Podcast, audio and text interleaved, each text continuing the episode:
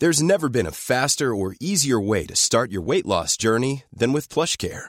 PlushCare accepts most insurance plans and gives you online access to board-certified physicians who can prescribe FDA-approved weight loss medications like Wigovi and Zepbound for those who qualify. Take charge of your health and speak with a board-certified physician about a weight loss plan that's right for you. Get started today at plushcare.com slash weight loss. That's plushcare.com slash weight loss. plushcare.com slash weight loss. Traigo sombrero de pueblo mágico porque es el mes de la Revolución Mexicana, de la historia mexicana, septiembre. Por eso traigo yo outfit de pueblo mágico, celebrando nuestras tradiciones mexicanas. No es el mes de la Revolución Sí, Mexicana. es de la patria, de la patria De potestad. la- pero la de- de la De la independencia. independencia mexicana. De la bendita independencia. El por qué traigo sombrero, esa es la razón. Sombrero de pueblo mágico para celebrar nuestras tradiciones mexicanas. Muy mexicanas. Así es, así Y no solo sombrero, al outfit. outfit Parece el sombrero australiano de cocodrilo donde. No, este es sombrero de pueblo mágico. Sombrero de pueblo mágico. Tú vas Sí, a un pueblo sí, mágico. sombrero- Este es el sombrero de pueblo mágico. Sombrero de y ustedes pueblo no lo ven, pero yo traigo outfit completo de pueblo mágico. México Bota, mágico. bota, bota botín, bota botín de cierre, bota jeep de cierre, pantalón negro, camisa abierta así, enseñando el pechugón y sombrero de pueblo Nada, te faltan tus clamatos, ¿no? Y ya es como. Ahí están, ahí están, ahorita van a salir. Le falta su Mi pitufo, mi, michelada. ah, michelada con camarón, Ah, michelada con camarón arriba. Sí, ahora ya es pitufo. Ahora ya es pitufo doble, doble pitufo porque ese es el, el- lo que ahora se estila. Pero es cierto, estamos en mes Patrio. patrio, ¿no? Bueno, Yo quería preguntarte, tú, dime. en, a grosso modo y generalidad, ¿cuál es tu opinión sobre los nacionalismos o sobre esta identidad patriótica que tenemos? Creo que es, es, es un excelente punto de partida. Eh, voy a empezar diciendo que a mí lo que me gusta de este mes es la comida mexicana. Obviamente tengo que buscar alternativas uh, plant-based. Sí. Pero ah, vaya, pues, el, Pues el pozole, maíz, al final pozole, el maíz. pozole sí, carne, pozole, pozole, pozole, es delicioso, güey. No, pues todo, o sea, pues, sabes, unas enfrijoladas, yo qué sé, hay muchas cosas. Ah, Pues, Simón, sí. sí, hay un montón. Hay, hay- hay un montón de Pues opciones, es que pero me gusta mucho la comida mexicana, me fascina, me fascina. Y me gusta que hay un mes en el que se, se, Pambazos de se enfoque, se enfoque mucho como a ese, ese tipo de, Sí, de comida, sí, y la sí, verdad sí. es que es, es fantástico. Pero de ahí en fuera realmente yo, a mí no me gustan los nacionalismos, no me gustan los patriotismos, porque al final pues eh, es limitarse, es limitarse a, a una cultura específica, es limitarse a... eh, pues a un sector del mundo, ¿me entiendes? No sé. Digo, al final, para mí, los, como las naciones o el sentido de banderas, lo- los países, todo este asunto, debería de verse más, más que como una identidad, debería de manejarse como una, mm, pues es una herramienta práctica de organización. Entiendo que, que la- mu- mucho de la cultura de, de las regiones, de, de ciertas regiones, de ciertos países y todo esto, pues em, se caracteriza o es influenciada mucho como por, por, eh, por ciertos factores eh, geográficos, climáticos, eh, eh, pues que son peculiares del mismo lugar, ¿no? Ujú, Entonces la cultura, la cultura es importante, la cultura tradicional me parece muy importante, pero, pues no sé, es que es, un tema muy, muy complejo en realidad. A mí no me gustan las banderas, no, no soy fan como de las banderas, de las identidades, porque pues al final es por lo que se, pues, es por lo que se va a la guerra, ¿me entiendes? Es por lo que se va a la guerra. Pues se va a la guerra por manipulación, pero se usa mucho como excusa. Pero pues es sí, que los nacionalismos son manipulación al Sí, sí. final. ¿De dónde vienen los de dónde viene la idea de los países? ¿De dónde viene la idea de las naciones? ¿Quién maneja si las no naciones? Los sería más gobiernos. difícil, más difícil llevar a la guerra. ¿no? Puede existir, no puede existir una nación sin un gobierno. Sí. Y los gobiernos nunca han estado para servir al pueblo, jamás. no, sí, no. Las naciones existen porque hay un gobierno. O al revés. O los gobiernos existen porque hay naciones. No, yo, yo siento que es al revés. Se intentó crear como un orden, un orden social y pues obviamente se tuvo que haber crea- se tiene que crear una, una identidad nacional para que pues el pueblo pueda ser controlado definitivamente. Pues es que esto es de lo que hemos hablado muchas veces, ¿no? Pareciera ser que esto del y vencerás es completamente real, ¿no? O sea, la, la forma en que, evidentemente, son muchas personas y ha habido movimientos humanos, el humano está hecho para caminar y para cambiar de lugar, y pues no es un árbol, no se queda fijo en un solo, en un solo lugar siempre. Eso es normal, ¿no? La dinámica de grupos ha permitido que las sociedades cambien y todos se transforman. Pero si volteamos a ver todo esto que hemos venido platicando, que es como nuestra forma que en el momento interpretamos al mundo, a lo mejor cambia, pero en este momento sí interpretamos al mundo como una especie de confabulación desde hace muchos años. O sea, como que ha tenido unos dirigentes desde hace mucho, mucho tiempo, que en mayor o menor medida, casi siempre en mayor medida, son los que se han encargado de mover los hilos de esto para allá y para Así acá. es. Pero sí, sí, por supuesto, se han creado naciones, o sea, eso es más que, más que lógico, ¿no? Sería imposible controlar todo por todo el tiempo sin que todo fuera, más bien siendo todo perfecto, ¿no? Even- Eventualmente va a haber un grupo por allá que brote y otro grupo por allá, porque Sí. pues el mundo es muy grande. Así es, es como las tribus, por ejemplo. Es ¿no? correcto. Pero entonces se juntan las personas y evidentemente sí necesitan una, un acto organizativo. Sí, por supuesto. Porque pues si no, ¿cómo? Sí, es complicado. Entonces, o sea, de las naciones, o sea, tiene sus dos lados, ¿no? No, no todo es así tan, tan rígido, tan estricto. No, Sí. no siento que el, el- el sentido de nacionalidad, o sea, de aferrarse de, ah, mexicano y yo muero por mi bandera y la fregada, y yo siento que eso ya es muy, per- muy perjudicial.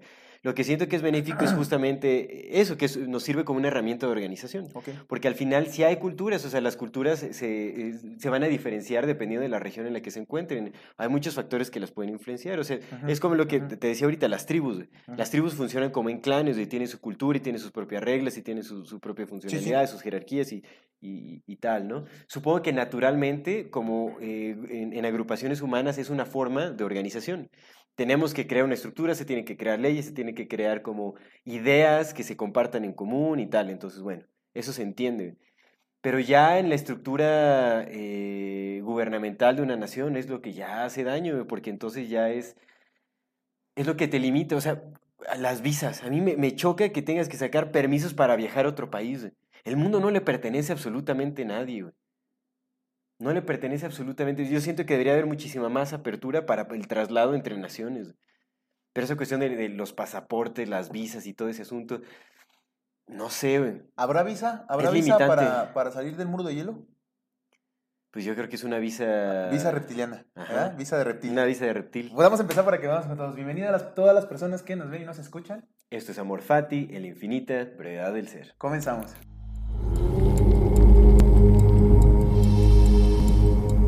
Amigo, amigo, ya tramitaste tu visa de reptil. Ya te visa de reptiliana, ¿no?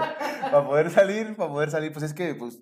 El muro yo- de hielo y estar limitados Yo no a este sé mundo es. si tú seas reptiliano en esta generación actual o ya vengas de una larga generación de reptilianos buenos, porque eso a mí me queda claro, que tú eres reptiliano bueno. Somos reptilianos, Sí, que tú eres pues reptiliano, intentamos ser sí, buenos, sí, ¿no? sí, tú eres reptiliano de los, intentando. que, de los que se rebelaron y no quieren esclavizar a la humanidad, sino que tratan de ayudar a la humanidad, eso me queda claro. Pero, por ejemplo, Reptiliano tú... desconcertado. Reptiliano desconcertado, pero por ejemplo, tú todavía podrás reclamar tu nacionalidad reptiliana, eh, suponiendo que sea tu bisabuelo el último reptiliano que vivió en las tierras afuera del muro, o ya no entras dentro de él. Pues ya, ya estoy muy diluido, ¿no? En, en la sociedad humana, digamos, entonces. Porque, por ejemplo, con tu ascendencia libanesa sí todavía puedes reclamar nacionalidad, ¿no? No sé, la verdad, yo creo que no. Porque es hasta bisabuelo. Puede ser, o sea, sí puede ser. Ah, ¿Tu bisabuelo sí era podría, libanés? Entonces sí podría, ¿O sí, abuelo? mi bisabuelo. Sí, todavía, bisabuelo tú, todavía podrías reclamar nacionalidad. Ándale. Nada más para andar de, este, mamador. Voy a... la verdad no sé, Pues ¿eh? es pero que puede, hablando de puede estas ser que sí. organizaciones, pues a veces sí es un poco benéfico tener otra nacionalidad porque pues, sí Pues se- te abre más puertas, es por mucho y si se va a la chingada del lugar donde dices, "Ey, con Ya permiso, mira". yo tengo otra casa donde les va mejor y vámonos, ¿no? Pues en Por, por alguna razón los, los países latinoamericanos son muy eh, discriminados en Europa, ¿no? Todos. No lo sé. Creo que los mexicanos son bien recibidos en España. güey. ¿Crees? No. Sí. Yo tengo una, tía que vive en España. Bueno, eh, no Sí, son- son bien experiencia- Ah, es que yo, ¿qué te puedo decir? Yo no he oído. a los que no reciben bien es a los gringos. güey. Tengo, tengo cinco amigos a los que no les fue muy bien en, en España. Sí tienen amigos. ¿Pero mexicanos? Ajá, amigos, Oh. claro. Sí, sí, sí. O sea, que, que no les fue nada bien. De hecho, mi amigo, Ah, bueno, ese nombre lo voy a censurar, pero él, él estudió ya su, su maestría y dice que sí le fue, o sea, no le fue mal, pero la mayoría de la gente es muy, muy racista. Y a pesar de que no se ve mexicano, sí, no, no, él es güerón. Ajá. se ve, o sea, allá ya es distinta el- Él- eh, su, su aspecto Su fisonomía, y luego, claro. identifican que es eh, mexicano o, o de por acá, por estos rumbos. Y dice que sí, o sea, sí, sí hay dos, Yo tres. también he tenido siempre ese problema. Aquí creen que soy extranjero yo. Alemán, ¿no? Alemán, suizo, suizo, me han comunido con suizos. Noruego, ¿no? Noruego dice. Nórdico. Nórdico. Ay, ¿y ese, ¿y ese dios nórdico? Sí es el noruego, pero el de la familia del barrio. ¿Tú has visto de la familia del barrio? No. no, Está no. cagadilla. Bueno, pero, Pero continuamos, entonces, de pronto sí es como útil tener otra nacionalidad. Pero estabas diciendo lo de las visas, sí, sí es algo... Las algo fronteras, en realidad. O sea, es que, o sea, te digo, es, es algo muy complejo porque, bueno, lo piensas y dices, realmente, como seres humanos, esta tierra no le debería de pertenecer absolutamente a nadie. Todos deberíamos de, de gozar de esa libertad de poder trasladarse, de vivir en donde se nos dé la gana y todo.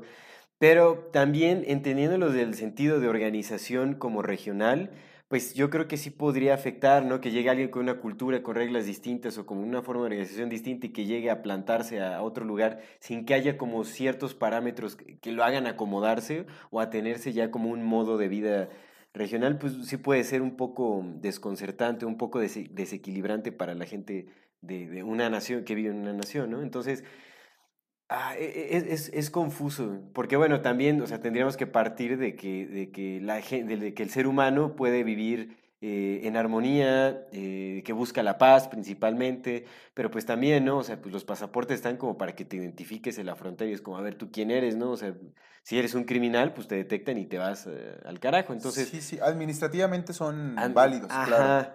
Pero supongo que debería Pues para haber muchas como... cosas, para ver cuánta gente Pues debería haber territorio. políticas que faciliten más eso y que no sean tan discriminatorias, porque discriminan un montón, o sea, también como latinoamericanos, si vas a Estados Unidos, puta, ¿no? Es un rollo también, ¿no? Así de... Pues en general, güey. bueno, yo también, siempre que, que, que he cruzado fronteras siempre pienso que traigo drogas. Carnal, Digo, y- también, pero eso nada más lo vemos pero, con lo que hacen con O nosotros, sea, pero las pintas, o sea, son, son muy, este... Pues sí, juzgan mucho por las apariencias, ¿no? Te ven ahí medio hippie y dicen, este cuate ya está ahí traficando, ¿no? Lo ¿cómo que sea. Slobo- Slo- Slobos- Slobodsky? Ese güey el- tiene doble nacionalidad también. Porque su abuelo era alemán, creo. Ajá, era judío alemán. Entonces, él tiene doble nacionalidad, entonces él eh, sí utiliza el, el pasaporte mexicano, pero sí cuando va a lugares muy específicos, Usa otro, Usa el otro. el- usa el pasaporte alemán, precisamente para que no lo... Pero es que mira, eso lo vemos así, pero por ejemplo aquí en, en el territorio mexicano la gente es muy también, en, en principio somos bien clasistas, pero en segundo somos muy racistas con las personas, somos muy xeno- xenofóbicos, porque esa es la realidad, o sea, Sí, como, sí. como cultura, nosotros, nos, el mexicano se queja comúnmente de que en Estados Unidos y en otras partes del mundo los tratan, nos, nos tratan mal, nos entre comillas, ¿no? Porque pues a mí nunca, porque yo no he salido de este bendito país. En- pero se dice que nos tratan mal con este nos como sentido de identidad. Sin embargo, con la, la gente que entra en la frontera sur, puta, el mexicano es duro. Es duro y es racista y lo señala y los tacha. Y no, no, vienen aquí a robar y vienen a delinquir y vienen a quitar trabajos. O sea, lo mismo que por lo que te quejas es lo mismo que haces. Esto es un mal, esto es un mal humano, güey. Esta, mira, Eric, Eric Fromm sí dice que la, el amor a la tierra es natural y es Sí. una de las partes que el, que el ser humano tiene que considerar como parte de su sanidad mental. Hay un apego sano Llegar a esa conciliación, ¿no? Como Sí, regresar con a- tu tierra. ¿Por qué? Pues porque la tierra te alimenta, la tierra te da de comer, la tierra te da seguridad, te da casa, te permite tener casa, te permite desarrollar tu familia. Y también a tu familia, por lo tanto, tienes este sentido de, de- de unión con esa tierra a la que llamas patria, pero eso, es esa unión en configuración con tu familia. O sea, eso es normal. Pero sí diferencia muy bien los nacionalismos. Sí. De la, del apego a la tierra o del amor a la tierra con un nacionalismo. Entonces, yo te, yo, ¿tú cómo ves esto? O sea, ¿crees que esto, esta xenofobia, este, este disgusto, odio, miedo hacia el, hacia el otro que no se ve como yo, que no habla como yo, que tiene otras, otra, otra identidad diferente a mí, sea algo natural o si tenga que ver mucho con el hecho de que el nacionalismo es una especie de religión?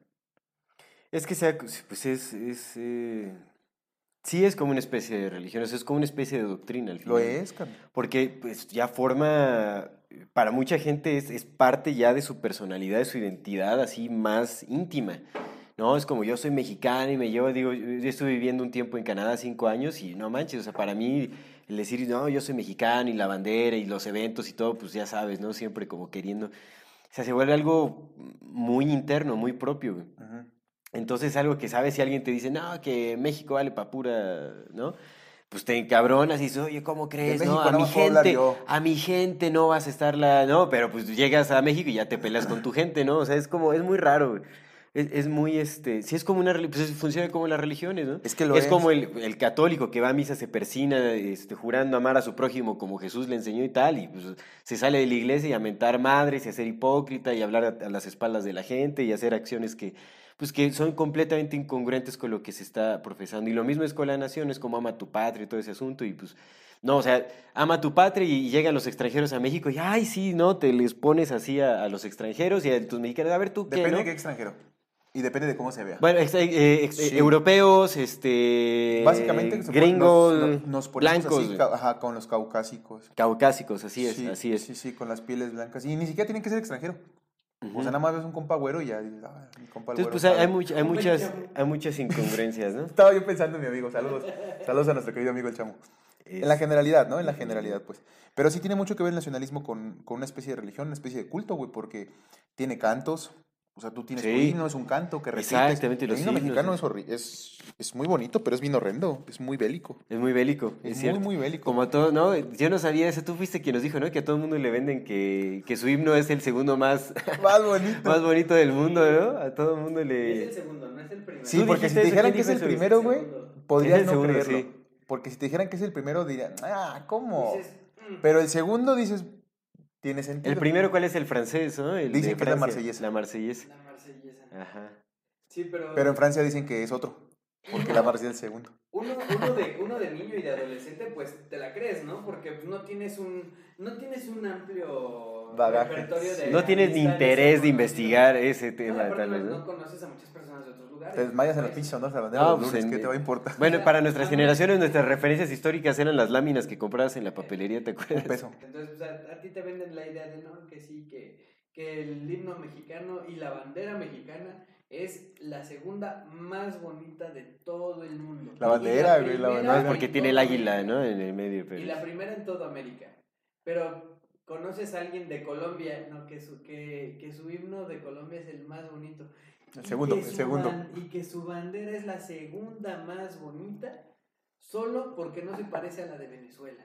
Solo porque no se Sí, te dicen de cualquier cosa. Sí. O a la de Italia, ¿no? Porque nosotros nos diferencian, de, o sea, el águila. El águila, la diferencia de la nuestra Eh, bandera es la de ligeramente Italia, el color, ¿no? Porque es como naranjesco el de Italia. No, es igual, rojo, es igual, completamente igualito, rojo. Es igualito, nomás que Sí, yo sí varía un y poco en de- tonalidad, pero bueno. yo, el Sí varía, es un sí. poquito más ¿Sí claro. crees? Ajá, sí, sí, sí lo es. Sí, sí lo es. Según, según yo, pero lo podemos investigar, ahora ahí va a aparecer Según yo, un poquito. Bueno, ahí si vemos. es que me lo mando. si es que te autorrecuerdas. Oye, ya pásenle un micrófono a Luis, por favor. Una Ya silla. A ver, dijeron, ya hazle su dijeron, cachita ya dijeron, ¿no? Mi compa Luis, mi compa Luis anda desatado. Pero bueno. Pero es cierto, o sea, tiene cantos, tiene ritos, pero ve- tiene doctrinas, o sea, eso es parte como Nada más eh, para eh, hacer énfasis en lo que estamos comentando ahorita. Esa es una fórmula para generar como ese sentimiento, ese arraigo nacionalista en todas las naciones. Hacernos orgullosos de nuestra nación de que es el segundo El más segundo, bonito. segundo. Aparte de la mediocridad, ¿no? Porque es el segundo de ese premio, pero ah, bueno, el segundo ya es un buen lugar. Es que, güey, de todo el mundo. Es que, es que otra vez, si, lo- si dices que es el primero, Sí, puedes investigar, sí, ¿no? no, Y y como que muchas personas van a decir. Ajá. Ah, Por eso pero sí, es pero que el segundo suena ¿por más qué, plausible. ¿Por qué esa fórmula? ¿Por qué nos la aplican a todos? porque es una forma de control, amigo. Exactamente, porque es para generar Mira. arraigo nacionalista y decir, ah, sí, yo sí entrego mi cuerpo, mi alma a la nación Y y, si es necesario ir a, a la guerra, pues voy y me aviento por mi patria. Para irnos metiendo en tema, carnal, también, como toda religión y como todo culto, tiene sus dioses. Eso es bien importante. O sea, tienes que tener héroes nacionales. ¿Sabes qué es un héroe del sabor? Uy, Ancuna Kitchen, padre. padre Ancuna santo. Kitchen, así es. Por supuesto, una galletita de Ancuna Kitchen aquí. Yo Recuerden na- que Ancuna Kitchen Kitchen. hace postres deliciosos, plant-based, postres veganos, nutritivos, deliciosos, ingredientes naturales. Ancuna Kitchen hace envíos a toda la República, así que si quieren ejercer su sentido nacionalista, hagan su pedido de Ancuna Kitchen. Aquí en pantalla aparecen sus redes sociales para que puedan ver el catálogo de postres que manejan y hagan su pedido con el código MORFATIMX para que se les dé un 10% de descuento en su compra. No se queden sin probar estas delicias nutritivas de Ancuna Kitchen, libres de gluten, por, por, por cierto, para las personas que son celíacas o intolerantes al gluten. Por, su, por cierto. Deliciosísimos postres. Muchísimas gracias, Ancuna Kitchen, por brindarnos estas delicias. Muchas, muchas gracias, Ancuna Kitchen. Shout out para Ancuna Kitchen. Qué ricas cosas de Ancuna ¡Qué Kitchen. delicia! Y platicábamos de esto de la nacionalidad, de los nacionalismos, porque justamente es el tema. También el hecho de que haya diferencias entre naciones, pues sí, pues es que es un medio de control muy, muy fuerte, muy, muy fuerte. No, y aparte, bueno, ahorita entrando ya al tema eh, más específico de este episodio, las naciones hacen que se creen íconos. Íconos con los que identificas a tu país, a tu nación. Se hacen ídolos. El arquetipo.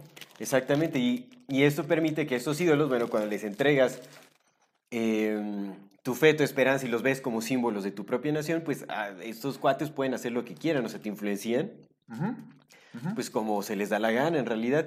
Que justamente ahorita estaremos hablando de estos artistas, principalmente comunistas, ¿no? Que se dieron como en esta época de la Revolución Mexicana, que influenciaron pues toda la cultura y principalmente a través de la educación.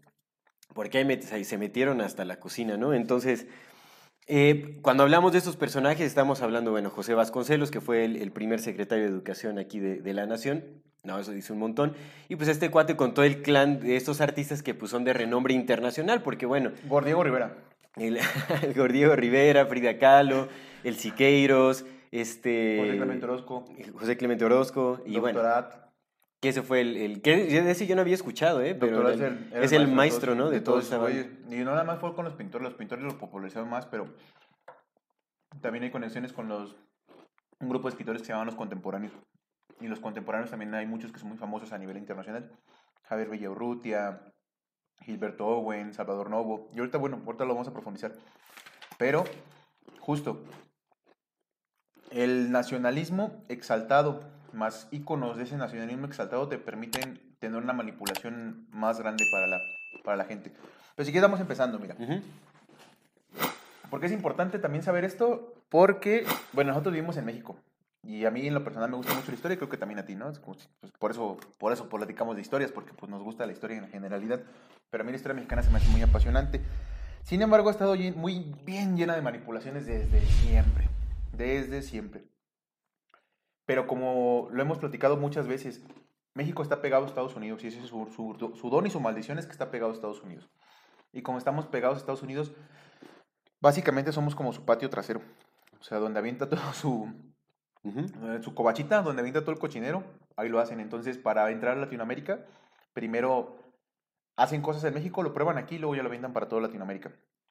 México no ha tenido imposiciones dictatoriales como las que tuvo Sudamérica en los últimos años, en el siglo XX, como la imposición de Pinochet o la imposición en Nicaragua, o sea, ese tipo de, de golpes militares porque no lo ha necesitado, porque México desde su conformación como país después de la revolución pasó a ser ya por completo de dominio de, dominio de Estados Unidos. Dominio yankee. Que otra vez todo este tipo de la geopolítica pues pareciera ser un juego grandote, a mi punto de vista, Es cierto. Pero en ese juego grandote hay elementos claves que y en el momento que de pronto alguien tiene poder y alguien no, entonces pareciera que funciona así.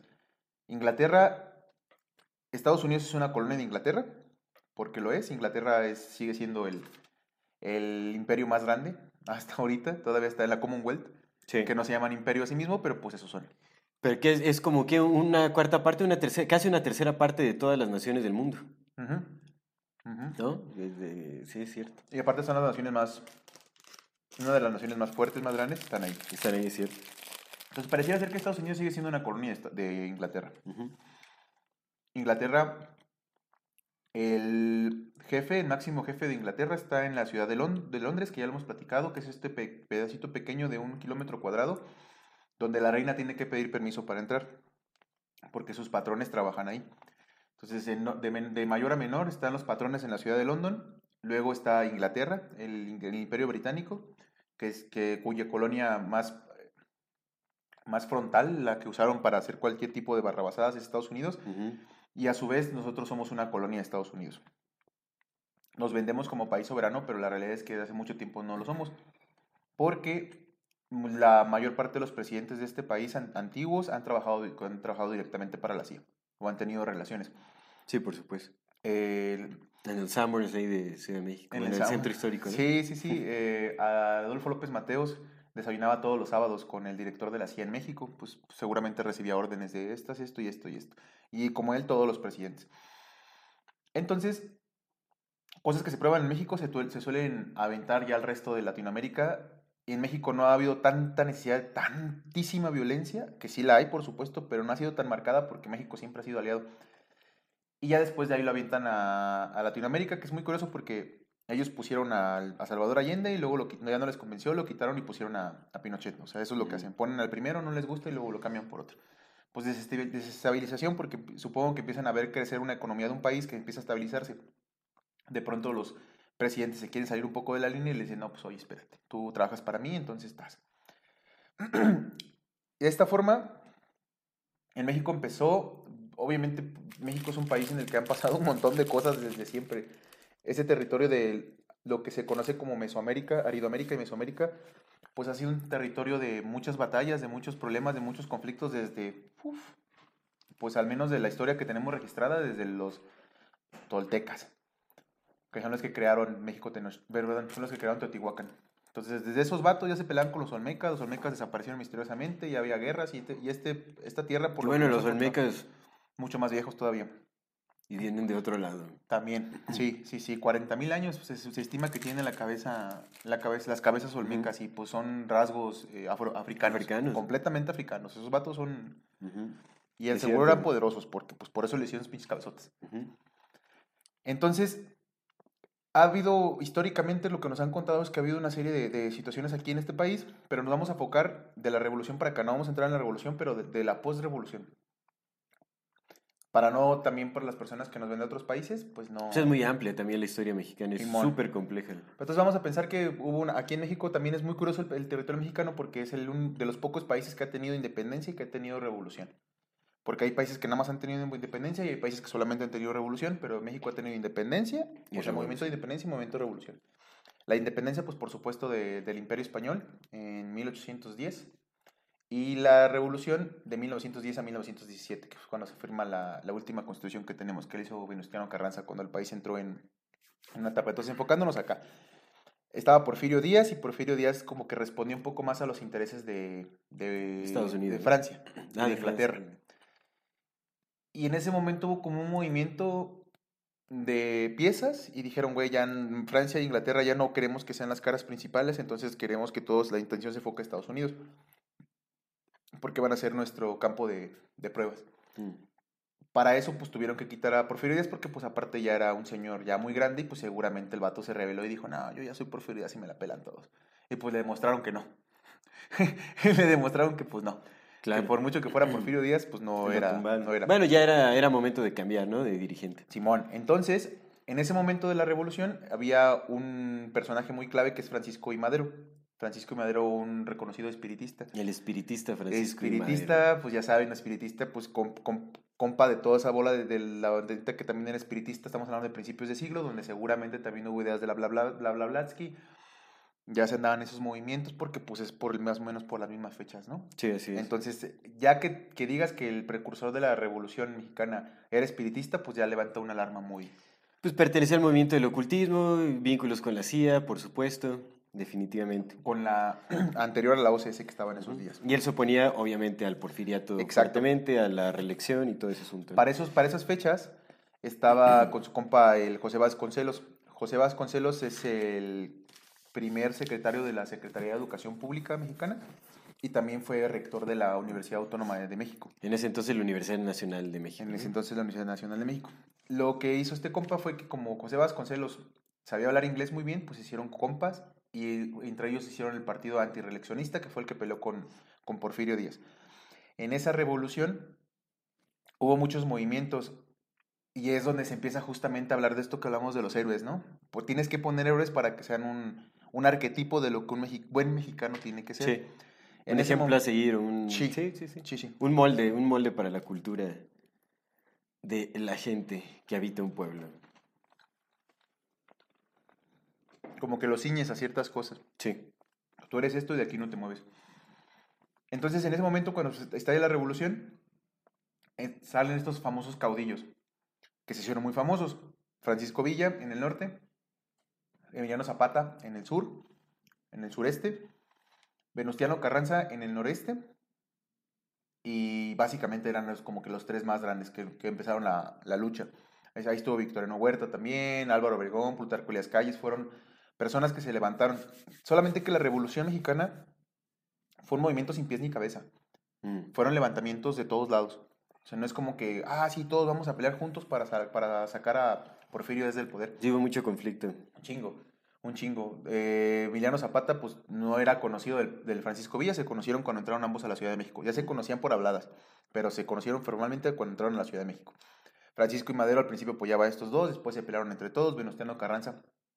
Y hubo ahí una serie de, de ataques, contraataques y todo. Una a- serie de eventos desafortunados. Eventos de Fernando Lemon y Nickel. Se Termina en 1917 la revolución, oficialmente, con Francisco y Madero. Cuando, entre comillas, termina la revolución, matan a Zapata, matan a Villa, Francisco y Madero toma poder, se hace presidente, luego Victoriano Huerta lo derroca, hace la famosa decena trágica que los tienen encerrados por 10 días ahí en el Palacio Nacional, los fusilan, Victoriano Huerta estuvo un rato como presidente dictador del país y luego llega Venustiano Carranza y lo expulsa. Venustiano Carranza es el que hace la constitución de, de nuestro país de 1917, que es la que tenemos hasta la fecha. Y a partir de ahí, ahora sí vamos a entrar en tema con estos artistas que modificaron la, la historia mexicana, porque eso afectó en la generalidad a mu- muchas, muchas cosas. ¿Quieres decir algo hasta aquí? No, está bien. Si continuemos con el, el recorrido a través de la historia. Como mi, Dije, mi tortuguita de cuna, quiten. Dígales algo, algo nacionalista. Algo nacionalista. No quemen todas sus banderas. no, no es cierto. No, no, no incitamos a, a revoluciones violentas, más bien una revolución interna. Entonces ya, el país está en teoría en paz. Sí. En teoría, porque de ahí hubo todo un chingo de movimientos, la guerra cristera, la guerra entre Plutarco Elías Calles y Álvaro Obregón, el asesinato de Obregón, el maximato de Plutarco Elías Calles, son movimi- movimientos ¿Quién asesinó a Álvaro Obregón? Plutarco Elías Calles. Plutarco. Lo mandó a, a fusilar, no a asesinar Plutarco Elías Calles. Todos se mandaron a restaurante La. Bombilla en la Ciudad de México. Entonces, cuando ya está se- segura, más o menos estabilizado, empiezan a haber otros nombres. ¿Por qué? ¿Qué sucede? Que llega uno de los, uno de los ar- a- actores principales dentro de toda esta gran entramado, que es Gordiego Rivera. ¿Quieres decir algo de Diego Rivera? No, pues comienza. Eh, ¿Cómo, cómo, cómo le enlazas con, con este José Vasconcelos? Ya, ah, mira, realidad, ¿no? Diego Rivera, Diego Rivera nace en 1800. 86, ¿no? Seis, ajá. en Diego nace en Guanajuato. 1886 en Guanajuato. Que Ahí bueno, para empezar, su nombre completo es Diego María de la Concepción Juan Nepomuceno Estanislao de la Rivera y Barrientos Acosta y Rodríguez. Ese es su nombre completo. Décalo. Deca- Decalo, decalo. Oye, qué nombre tan... Es un párrafo ese nombre, güey. Es que fíjate que eso está bien curioso porque es lo que te decía hace rato. De hecho, en mi algo interesante voy a decir otros dos nombres que también están bien interesantes de artistas famosos que tienen nombres así. Pero suele ser algo que la- las élites ha- hacen mucho. Supongo que es como un registro genealógico de todas De las quiénes son, que de- ajá. pertenecen y todo, ¿no?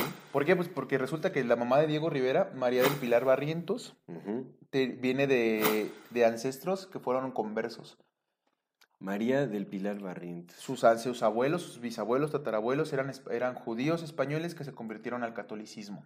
Y sabemos quiénes son esas personas. Sí, por supuesto. por Todos los que se convirtieron al catolicismo fueron porque ya se habían convertido al judaísmo. Porque Sí. vienen de una línea de, uy, Sí, en sí, la sí, que dicen, ahora eres esto sin pedos. supuesto. Ujú. Soy eso. Tú nomás hazme caso, yo soy lo que tú quieras.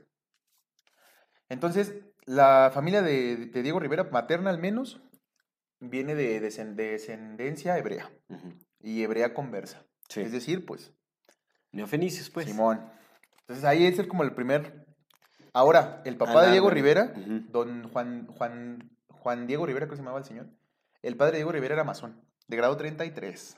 Era masón de grado De grado 33. 33.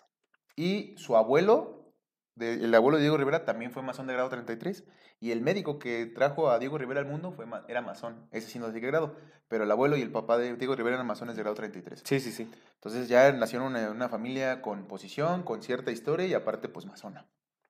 Mm. Ya, definitivamente, pues eso deja. Eso dice un montón de cosas, ¿no? Un chingo, güey. Cuando tenía, entra a la... Él estudia en la... ¿Cómo se llamaba? ¿Cómo se llama esta escuela, la de Bellas Artes? Creo que es el Colegio San Carlos, ¿no? De Bellas Artes. Colegio San Carlos, en el Colegio San Carlos, donde estudiaron todos, básicamente. Ahí ¿no? En justamente, ese- cuando, entra Diego Rivera al Colegio de San Carlos, ahí se conoce con José Clemente Orozco, con David Alfaro Siqueiros Y el maestro de, de los tres fue un vato que se llama Gerardo Murillo, que es doctor Atl. doctor At- At- Doctor Atl tiene, fue de los principales instauradores de las ideas comunistas en el país, el menos en esa parte intelectual. Mais Matis tiene un paper que yo no he leído, pero sobre sí. ¿Cuál es el propósito? Deberíamos hacer más bien un programa del comunismo en específico sobre general. el comunismo, sí, sí hay que Por hacerlo. supuesto. Pero en este, en la generalidad, lo, lo que más Matis es lo que siempre dice, ¿no? Que todos, todos están conectados, que todos Por son de las mismas familias y que Marx hace su análisis genealógico de Marx y se da cuenta que pues Marx también es parte de las mismas Pues familias. creo que hay un Marx en los libros de la CEP, güey, de los, eh, los nuevos libros de la CEP. ¿A poco? Hay un Marx que, que fue quien, uno de los dos que, que tomaron como la iniciativa de, que dirigieron todo ese proyecto. Pues, Bueno, pues más Matis.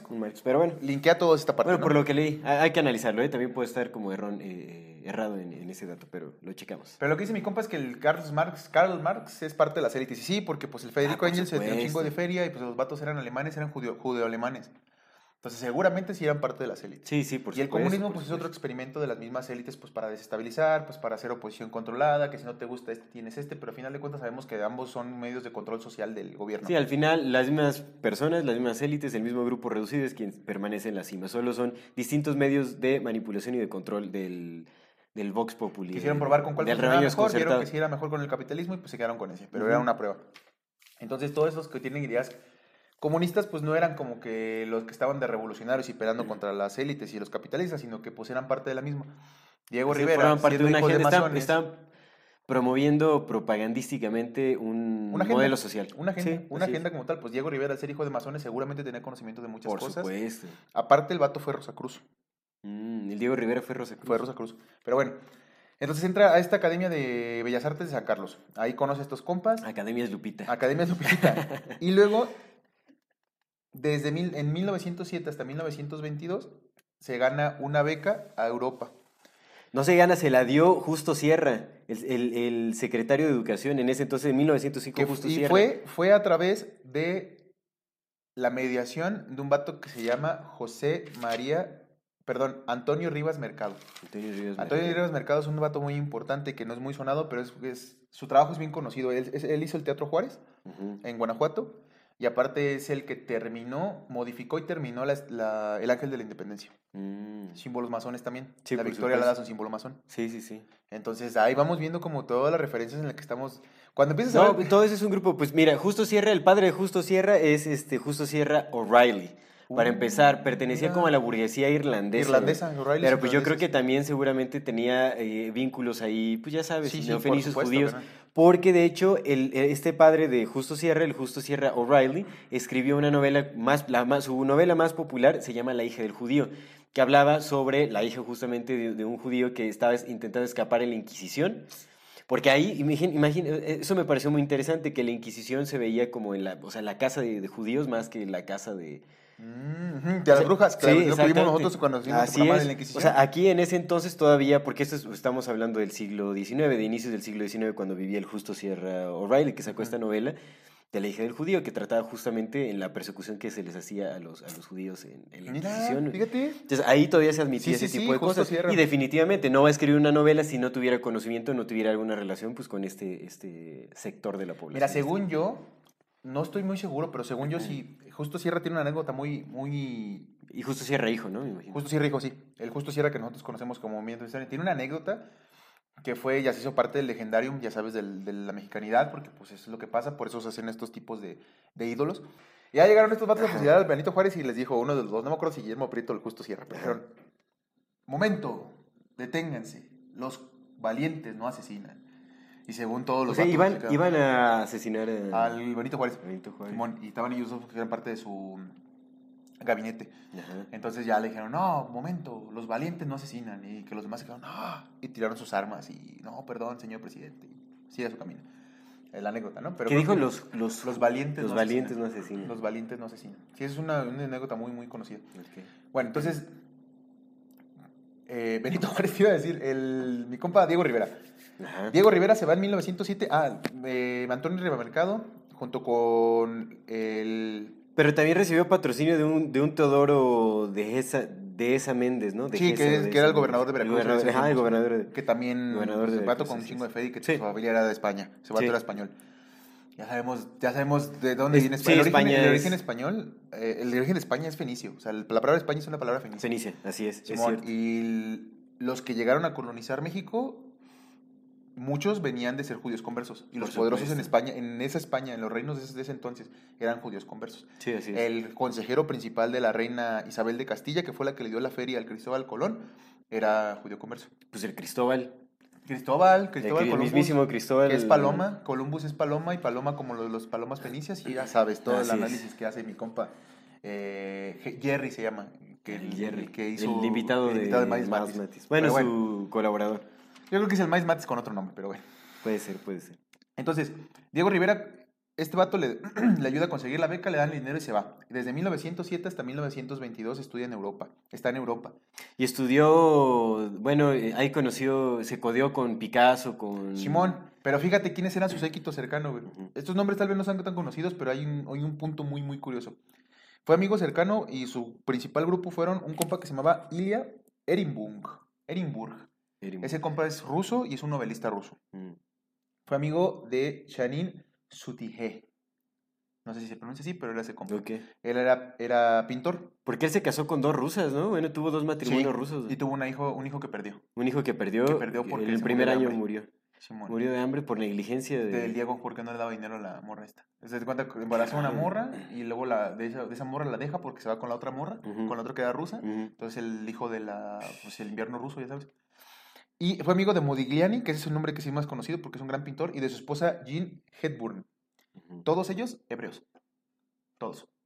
Mm. Pues el vato fue a hacer migas con Sí. su gente porque pues él Sí, también- no, ay, pues llegó luego, luego, imagínate.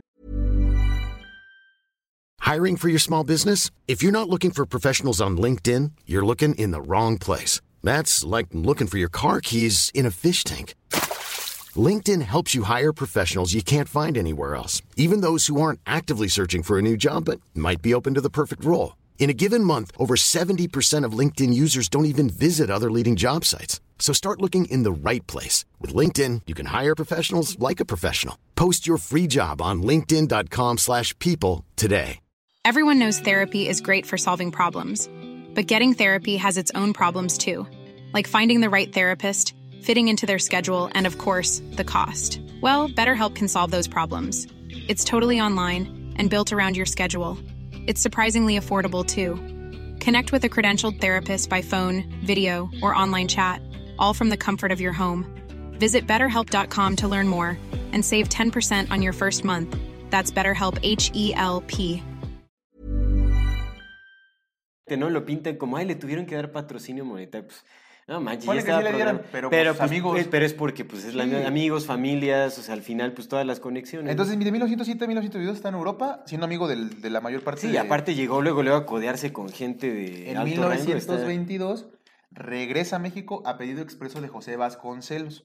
José Vasconcelos lo invita y lo manda a traer porque tenía este proyecto de, Esto fue durante el gobierno de Álvaro Obregón. de Álvaro Obregón. Lo invita para hacer el movimiento muralista mexicano. ¿Por Sí. qué? Porque resulta que durante el momento de la revolución el 90% de la población era analfabeta.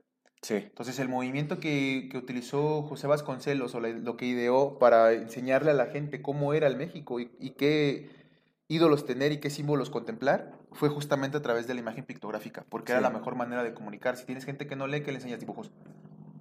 Enseñales dibujos. No había tele, Sí, sí, no, cierto. no iba a haber periódicos, porque sí había, pero no leían. Entonces, ¿para qué? No había Sí. radio. ¿Qué les enseñó? Murales. Murales expuestos en los, mejor- en los lugares donde la gente vaya a pasar. propaganda, a fin de cuentas. Propaganda pura y dura, carnal. Pura y dura. Entonces manda a traer a, a Diego Rivera. Sí, porque, bueno, también cabe, cabe recalcar ahí que José Vasconcelos está muy influenciado por las ideas fascistas alemanas. Que eso se supone, lo Ahí pintan como que fue después. no. Ay, Según. según, según. obviamente, porque te ponen que se cambió del comunismo al fascismo. Que pero en recuerda realidad- que Hitler subió hasta 1900. Hipster. Adolf Hipster subió hasta 1933 al poder. Sí, pero la idea de la propaganda ya venía de antes. Sí, sí, Entonces seguramente él ya venía Pues ya, güey. con algunos. Este vato sabía hablar inglés y se, y se codeaba con hoteles de Estados Unidos. Seguramente conocía al Edward Bernays. Al Edward Bernays, por supuesto que sí. Así o, es. te- o al menos tenía conciencia de Sí, la, pro- la propaganda ya estaba. Y aparte, José Vasconcelos era masón. José Vasconcelos era masón y masón, quién sabe de qué grado, pero era Sí.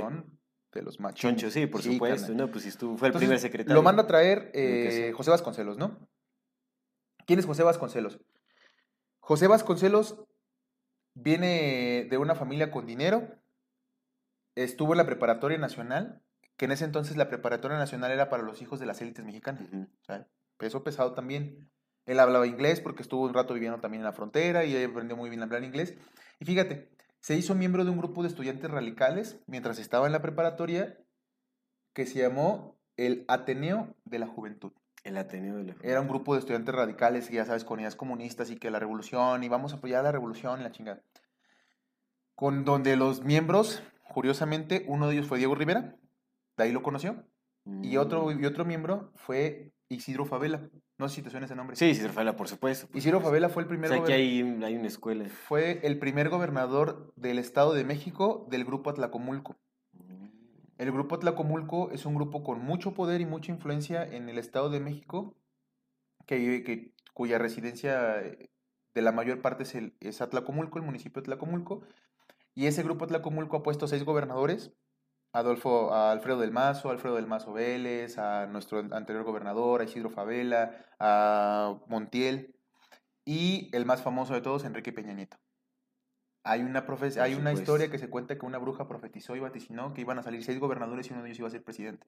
Entonces, cada gobernador que llegaba creía que iba a ser el presidente, hasta que llegó Peña Nieto. Entonces, Enrique Peña Nieto, pues, ese grupo Tlacomulco y llegó al, al Hay que hacerle su programa. el- No, yo estoy muy bien, muy tranquilo. Esto nada más es mero anecdotario, no pasa nada. Señor Don Peña Nieto, lo queremos mucho. Yo no Eh. quiero problemas. con Nada más esto es como, esto porque pues es cosa que sabe, ¿no? Pero entonces así, el grupo Tlacomulco, Isidro Fabel Alfaro fue el primer Ujú. gobernador del grupo Tlacomulco. O sea, así de, esos son los, los niveles chonchos de gente con la que se, con la que se relacionaba José Vasconcelos. Isidro Favela eh, tenía mucho dinero, mucho dinero, Ujú. muchos. Sí, sí, por y eran familias que venían de, uh, también desde hace un chingo, conectadas con todo y todo. Sí. Entonces ese era el gran po- poder. Se oponían a Díaz y escribieron a... Y José Vasconcelos se oponía a Porfirio Díaz y se ba- basaba muchas sus ideas en el espiritismo francés. Mira, también espiritista, entonces. Carnal, O sea, andaban del ocultismo. pues, sí, sí, sí, son masones y también ahí tenía. Sabemos que el Que mira, ocultismo oculta cosas. Yo, yo quiero mencionar nada más un dato Échale, también échale, de José favor. Vasconcelos rápido. Así nada no, más algo- tómese algo. su tiempo que me voy a comer una galleta. Porque eh, eh, hay, hay- resalta un apellido aquí que viene por parte ¿Sabes qué no de las oculto? mamás. El delicioso sabor de Ancuna Kitchen. ¿Quién es? No, para nada, es explícito. Es explícito y evidente. Pero bueno, el, eh, bueno, el padre de José Vasconcelos es Ignacio Vasconcelos Varela, pero su mamá es Carmen Calderón Conde. Y ese apellido salta en varios personajes. De Calderón. Calderón, ahorita lo vamos a ver. Así es, pues viene también de esa línea, por supuesto. Yo creo que a todos les gustaba el Bacardí. No sé si no sé si, si, si viene desde, ese- desde el siglo XIX, pero seguramente. bueno, quienes son mexicanos entenderán la referencia, ¿no? Que son apellidos muy viejos. Lo platicamos una vez, güey. Uno de los que, fundadores de los jesuitas se apellidaba Ponce de León. Sí. Como nuestro querido Ah, presidente. Ernesto Cedillo Ponce, Ponce de de León. León, por supuesto, sí, o sea, pues son las más líneas familiares ahí. Y se Pero acá viene, acá viene por las mamás, ¿eh? ahorita, y me parece muy, muy Sí, curioso. güey, pero pues la mamá de no. Diego Rivera, la que era hija de, bueno, la descendiente de judíos conversos, no su jefe, Sí, su mamá. sí, sí, Su sí, papá era masón, pero su mamá era la que tenía la familia pesada. Entonces, José Vasconcelos es el que manda a traer a Diego Rivera. José Vasconcelos es este personaje. Estuvo en el comité antireelección donde conoce precisamente a, Ma- Madero. a, a- a Francisco y Madero, luego pasa lo que pasa, la decena trágica. En 1920, ya siendo Álvaro Obregón presidente, Álvaro Obregón crea la CEP y en 1921 le da la dirección a José Vasconcelos. Sí, fue el que Solamente estuvo tres años en la CEP porque en 1924 renunció. Cuando justamente pasó esto del golpe de Plutarco Elías Calles para, para Álvaro Obregón. Sin embargo, en esos tres años hizo un montón de cosas, güey. Un montón. Entre ellas, hacer la propaganda a través de murales. ¿Cuál era la idea? La mexicanidad. El regreso a las tradiciones y el poner al indigenismo en un, un punto alto. Fíjate que eso es súper irónico porque hay frases súper reconocidas de José Vasconcelos que son súper, súper discriminatorias. O sea, era antiindígena, completamente. Él quería españolizar o europizar a México. Él lo veía, o sea, era su, su misión. O sea, pues él ya traía como la cuestión así, te digo, fascista de raza. Mira, te voy a leer La algunas- raza cósmica. te voy a leer algunas, frases de José Vasconcelos que están ahí en sus escritos aquí. Bueno, me encontré como este, este... De hecho, un, un artículo de, de cultura colectiva que le tira duro a, a Vasconcelos y pues, pues nada más parafraseando ahí como sus, sus frases, hay, hay recortes de periódico y todo, pero mire, Aquí, aquí vienen algunos, este... De pijama surf. Esa página está chida. No, es Pijama cultura colectiva, es cultura colectiva. También está chida. Pero bueno, dice, estas son fra- es- frases de José Vasconcelos, en donde se deja en evidencia su racismo y su, este, su pro-europismo, o Ok. bueno, su eurocentrismo. Aquí dice, mi argentinismo era 100% a causa de que ha sido país libre la Argentina y muy español. Todo nos liga a Europa y todo nos separa del aborigen. Por eso, el recurso más eficaz es el adoptado por el pueblo argentino, que se ha dedicado a hacer de la Argentina una sucursal europea y con su presión calculada de todo lo indígena. Recordemos que en Argentina es una sede nasty. Es la sede Nazca. Acá otra frase dice, a nosotros no nos basta con edificar una ciudad a la europea. Nos es indispensable una labor de educación que enraíce la moralidad europea en el seno de las conciencias indígenas. De otro modo ocurrirá lo que enseña nuestra historia, que más tardamos en construir la ciudad europea que la indiada en destruirla. Así. Ah, perro. Ahora otro dice, el día en que México se, tome a se se torne a beber vino de uva a la española y se supriman el tequila, el mezcal, bajará hasta, bajará hasta de mínimo inevitable la curva hoy escandalosa de los asesinatos. En general, le he tenido siempre horror a la arqueología. ¿Acaso porque en México la asociamos con las figuras grotescas, los cacharros de arte indígena? Aquí dice, el bautismo dio a nuestros ancestros categoría de gentes de razón. Otra Ah, el frase. supercatólico el vato. Sí, eso sí. Sí, sí. Existe por desgracia en nuestro país, estimulada por las leyes de reforma y el odio a la religión que ellas mantienen, una enorme muche- muchedumbre semiculta que tiene a gala estúpida la indiferencia en materia religiosa. Las leyes salvajes de la reforma prohíben la continuación de la obra misionera que creó nuestra nacionalidad. Fíjate, admite que nuestra nacionalidad es este, obra de... Pero mira, estaba, española. estaba en contra de, del Benito Juárez, güey. Porque Benito Juárez fue el que promulgó las leyes de reforma donde separaron el Estado del clero. Mira, aquí dice, una pesadilla azteca donde la gran catedral de México, todas las hermosas catedrales barrocas serían arrasadas y en su lugar volverían a... Ah, no, ah, no, aquí pone, sobre lo que sería México sin, sin la inmigración española. Una pesadilla azteca donde la gran catedral de México, todas las hermosas catedrales barrocas serían arrasadas y en su lugar volverían a levantarse teocalis. Otra frase, no se conoce entre los pueblos históricos otros más, y- más limitados en el poder de renovación y de progreso que las razas aborígenes de las dos Américas. Otra frase, ya la última. Lo que sí va apareciendo evidente, aún para los empecinados, es el triunfo de Alemania sobre sus rivales y el cambio histórico que en consecuencia va a operarse en el mundo. Pero ganaremos con la victoria alemana, y no porque creamos que Alemania va a constituirse en campeón de Latinoamérica. Es ley de la historia que cada pueblo conquiste su propia libertad. Y ahora nosotros en la, América Española, en la América Española, pensamos en que una nación inspirada logra siempre aprovechar los grandes cambios históricos en beneficio de su futuro. Ah, mira, aquí dice, o es ya, ya, esa sí es la última. La acción humana se extinguía cuando llegaron los españoles y cuatro siglos después, imagínese lo que tornarían a ser nuestros pueblos si de pronto se les desprendiese de la matriz cultural europea. O sea, definitivamente era eurocentrista, discriminaba a lo, o sea, veía a lo indígena como algo inferior. Pues qué curioso, era- carnal, porque lo que mandó a hacer con sus murales fue a levantar este concepto indigenista. Bien cabrón. Pues una especie de populismo, supongo que era como para ganar este favorecimiento de las masas.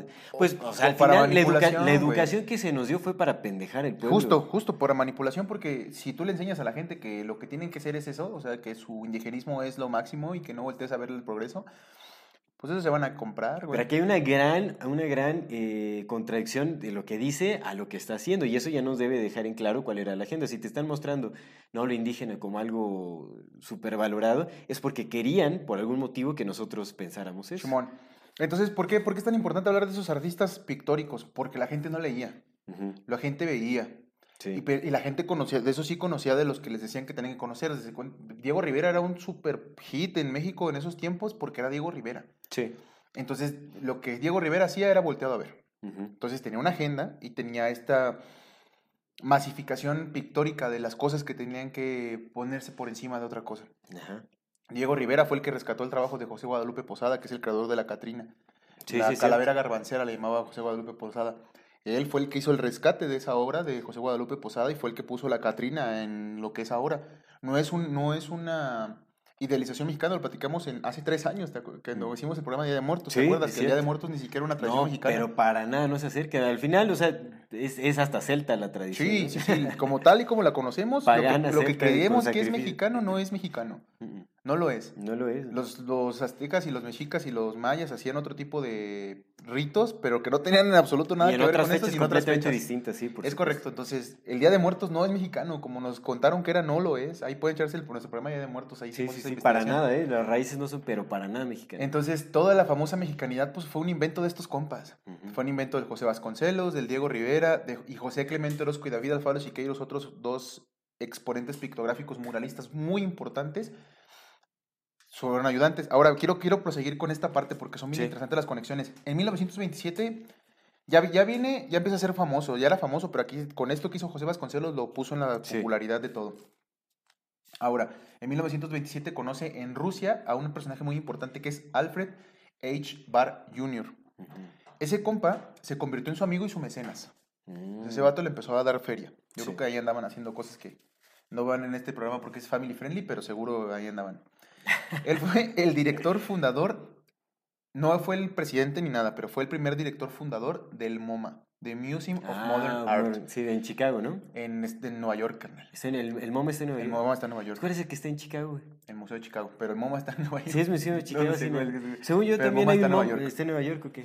Entonces, ese, ese eh, es el director fundador del Museum of Modern Art. Ajá.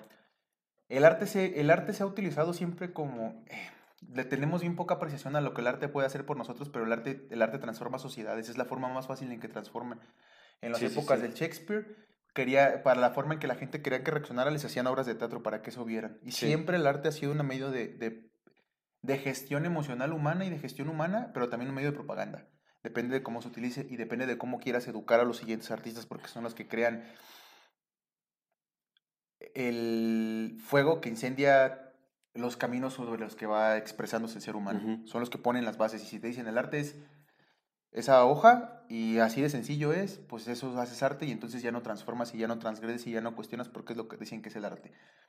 Aparte, aparte del arte, aparte que se ha utilizado para lavar dinero Sí, sí. históricamente un chingo. Sí, por supuesto. Y más en estos días. Entonces, lavadero de dinero y aparte una forma de propaganda más cabrón. Por eso, es, por eso los ricos ultra ricos hacen museos.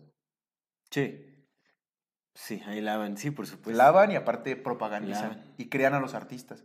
Porque si ti te dicen que Basquiat, John Bas- Basquiat y Jean-Michel Basquiat y que este compa el que hizo las de las latas Campbell, Jean-Michel Basquiat. Jean-Michel, Jean-Michel Jean- Basquiat. Jean-Michel Basquiat. ¿Cómo se llama el que hizo las latas Campbell? Ah, ay, Andy, que es su maestro, Andy el Andy Warhol. Warhol. Si te Sí. dicen que eso es el arte, pues todos vamos a apuntar para allá. Entonces, lo hacemos pop, le quitamos ciertas cosas que tenían integradas, porque, por ejemplo, todavía el arte que hacía el Diego Rivera, pues sí era un medio de... Era propaganda, pero al menos daba un mensaje. Sí. El arte se ha ido... Y eso también lo dice el Miles Matis, ¿no? En sus análisis, el arte se ha ido desvalorizando, se ha ido haciendo inútil, se ha ido haciendo ya nada interesante. Fíjate este pedo. Entonces, Alfred H. Barr Jr. llegó a ser presidente del MoMA por la búsqueda de Anson Goodyear. Lo buscó Anson Goodyear, mandado por recomendación de Paul J. Sachs. Sachs. Sachs. De los Anson de- Goodyear era el heredero de los Goodyear. Goldman Goodyear, Sachs, ¿no? Goodyear no nada más tiene las llantas Goodyear, tiene un chingo de cosas. Sí, vatos supuesto, ultra rico, junto con otro vato ultra rico que es el Paul J. Sachs. Paul J. Sachs era el hijo de la heredera de los Goldman, que se casó con un socio de los Sachs. O sea, ese vato era el, el mi rey de los, de Sí, los sí, dos que te podían juntarse, se juntaron y tuvieron ese compa. Y entre esos dos güeyes, más otros cinco fundadores más, creo que entre ellos estaba un Rockefeller, el John D. Rockefeller. Sí, es John D. Rockefeller y Abby, bueno, el- estaba Abby Rockefeller, ¿no? También que se, bueno, ella se escribía cartas con Frida Kahlo, Ah, fíjate, ahí que va. patrocina y Henry Ahorita, Ford, ahorita Henry llegar, Ford también patrocinó ahorita vamos a Diego llegar a, Rivera, güey. ahorita vamos ¿no? a llegar a, a la Frida Kahlo el para Ford, que tú lo el veas. Henry Ford también. No fue el Henry Ford, fue su hijo, Ansel Ford. Ansel Ford, ah, Simón. ok. Entonces, eh, estos compas fundan el Museo de Modern Art para decir qué va a ser el arte y qué no. Y ahí, fíjate, qué es la importancia de este güey, que fue el, el mecenas del Diego Rivera. Alfred H. Barr es el responsable de que el arte contemporáneo o el arte moderno Sí. se haya convertido en el hito que es. O sea, ese vato fue el que dijo, el arte moderno también es otra etapa del arte y se acabó. Y el arte moderno es el polo, que es el Jean Michael Basquiat, es el Andy Warhol y todos estos compas. Eh, ya nada más para terminar la parte del Diego Rivera, 1932 pinta el Detroit In-House para Inbouts, perdón, para el hijo de Henry Ford, Ansel Ford. Y de ahí, justo por esa chamba, le cae la del 33, donde pinta Men on Crossroads Que se fue en para, el el centro Rock- Rockefeller, para John. D. Rockefeller Jr., que luego fue destruido. Porque puso a Lenin en el mural. Se dice ¿no? eso, pero a lo mejor ese, ese mural tiene un montón de cosas bien simbólicas, bien interesantes. Mm. A lo mejor más bien se pasó de, de, de reata el güey, puso cosas que no debía haber poner. Puede ser. Y dijeron, no, no mames, güey. Sí, sí. No, güey, no, no mames. O sea, aquí estás poniendo cosas que tú y yo sabemos que son y que nada más son para ti, para mí. ¿Y eso, eso terminó su relación con los Rockefeller? Eso es lo que dice, ¿no? O lo sea, terminó, sí, Sí, sí. sí, se valió gorro ahí. Y se regresó a México. Y ahora, fíjate, de hablando de estos compas, eh, el David Alfaro Siqueiros fue el maestro de Jason Pollock, justamente. Mm. Entonces, estos compas fueron los que precursores de que el arte moderno sea lo que es ahora, un conjunto de pues, cosas. ¿Qué onda con el. Siqueiros? ¿Él era comunista o anticomunista? Comunista. Todos eran comunistas. ¿Pero por qué entonces tuvo un atentado para matar a Trotsky? No es que por eso lo... Porque había mejores comunistas que otros. A Diego Rivera lo expulsaron del Partido Comunista por ser demasiado comunista. Es que, carnal, Sí, sí, no sí. hay movimiento real. Sí, sí, sí. Incluso entre estos compas. David Alfaro Siqueiros, no, perdón, José Clemente Orozco, estaba en contra de la revolución. Diego Rivera estaba a favor de la revolución. Los murales son distintos. Los murales de José Clemente Orozco pintan una revolución sangrienta como lo fue y- e inútil. Y los murales de Diego Rivera reivindican a los héroes Sí, patrios. por supuesto. Lo, lo- Entonces, no- siempre ha habido movimientos ahí. Por eso es importante ver este PEX. Y todo- todos los todos los murales que pintó Diego Rivera permanecen, ¿cierto? Todavía La mayoría están en los principales. Sí, pero todos están en, principales. En la Bueno, aquí en vato es un México artistazo, ¿eh? eso sí. O sea, Sí, técnic- que ni que, sí, por supuesto. No, pues artista. ya sabes, las élites reciben la mejor educación siempre. Señores artistas, la neta, los tres señores artistas. Es pero cierto. luego, luego esos güeyes fueron los que pues, sentaron la base para que ahora pensamos que poner una cubeta que se mueva sola, como péndulo, por un lienzo, ya sea arte. Que sí lo es, pero no mames, puedes hacerlo mejor. Por supuesto lo puedes hacer mejor. Por mucho que le quieras teorizar, no, güey, échale ganas, güey, aprende a dibujar y luego ya dibujas. Y luego ya Sí, si sí, quieres sí. lo dibujas mal, pero primero aprende, ¿no? Entonces es muy sorprendente que estos vatos son los que hayan puesto las bases para que ahora el arte sea lo que sea, un vacío. Que le hayan quitado el poder que tenía para convertirlo en eso. Sí. En, mira, yo dibujo culero y es arte. Sí lo es, pero no mames. Sí. Entonces, Sí, sí, ya si quieres, este, ¿quieres hablar de Frida Kahlo o ya nada más menciono el último que traigo de Antonio y Antonieta Rivas Mercado, que también son, son personas importantes? Pues Frida Kahlo, pues no hay mucho que mencionar. En realidad Se ella, casó contigo. ella, y- o sea, bueno, influenció un montón la cultura pop del arte mexicano. O sea, pues no manches, ella fue súper emblemática. Así en, o sea, bueno, su arte se utilizó muchísimo para influenciar el arte mexicano y es súper popular, ¿no? O sea, imagínate, en, o sea, en, en- estrategia de mercado, de mercadotecnia, puta. O sea, ha vendido montononal y se en el billete de 500. y se ha internacionalizado. O sea, yo creo que una de las grandes referencias en, Europa de México es Frida, Kahlo Kahlo. en el mundo, loco. En el mundo. Más Sí, que el sí, Diego, sí. ¿eh? Más que el Diego, sí. Más sí. que el Diego. Te digo, es cultura pop así, pero Sí. cañón. Y bueno, su arte tampoco, no es malo, pero tampoco Ah, se la- pinta bien feo. La neta. Pues no está tan mal, ¿eh? o sea, no me parece tan mal su arte. Yo creo que también es, es como mucho... Mira, para el nivel en que la venden, la neta sí lo hace mal. Bueno, eso es cierto, eso sí. Sí, o sea, pudo haber sido mucho mejor, por supuesto.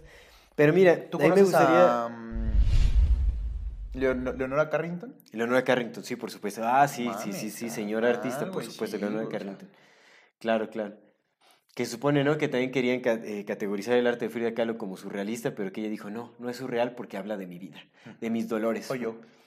Como, oye, pero pues, sí, Pues, la, sí la sufrió, ¿eh? Pues por su accidente se subió. Sí, la pasó muy mal. la pasó re mal, pues en parálisis mal. casi todo el tiempo, con un chingo de dolores y, Sí, y todavía el Diego Rivera poniendo el cuerno a cada rato. Güey, y Imagínate después- tener pinche mononón encima, güey, así. Ay, espérate, Diego.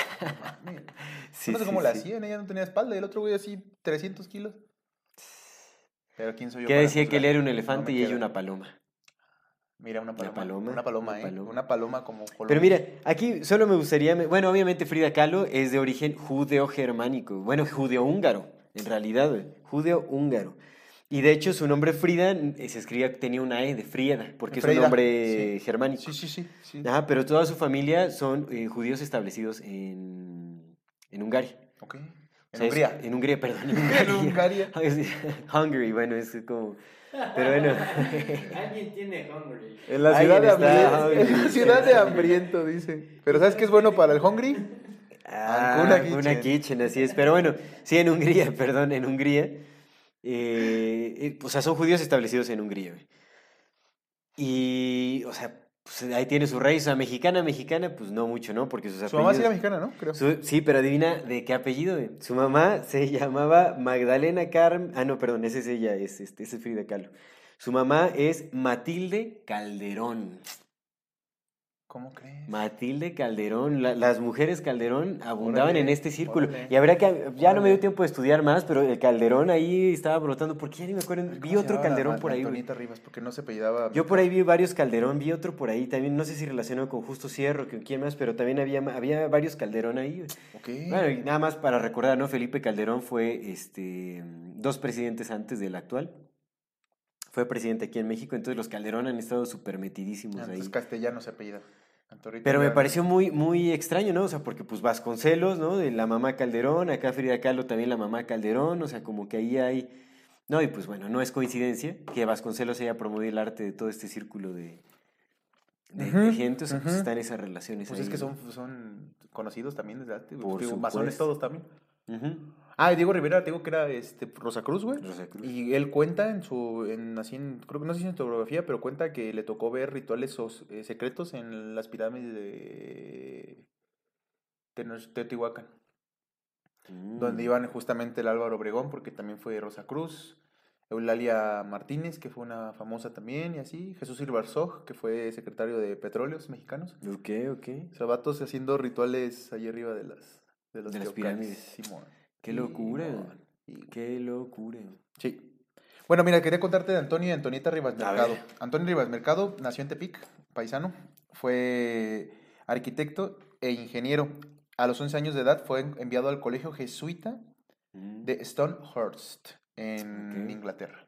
O sea, desde los 11 años. Pero ese vato ya venía de una familia con chingo dinero, porque a los 11 años no cualquiera, en aquellos años y ahorita. En aquellos años menos.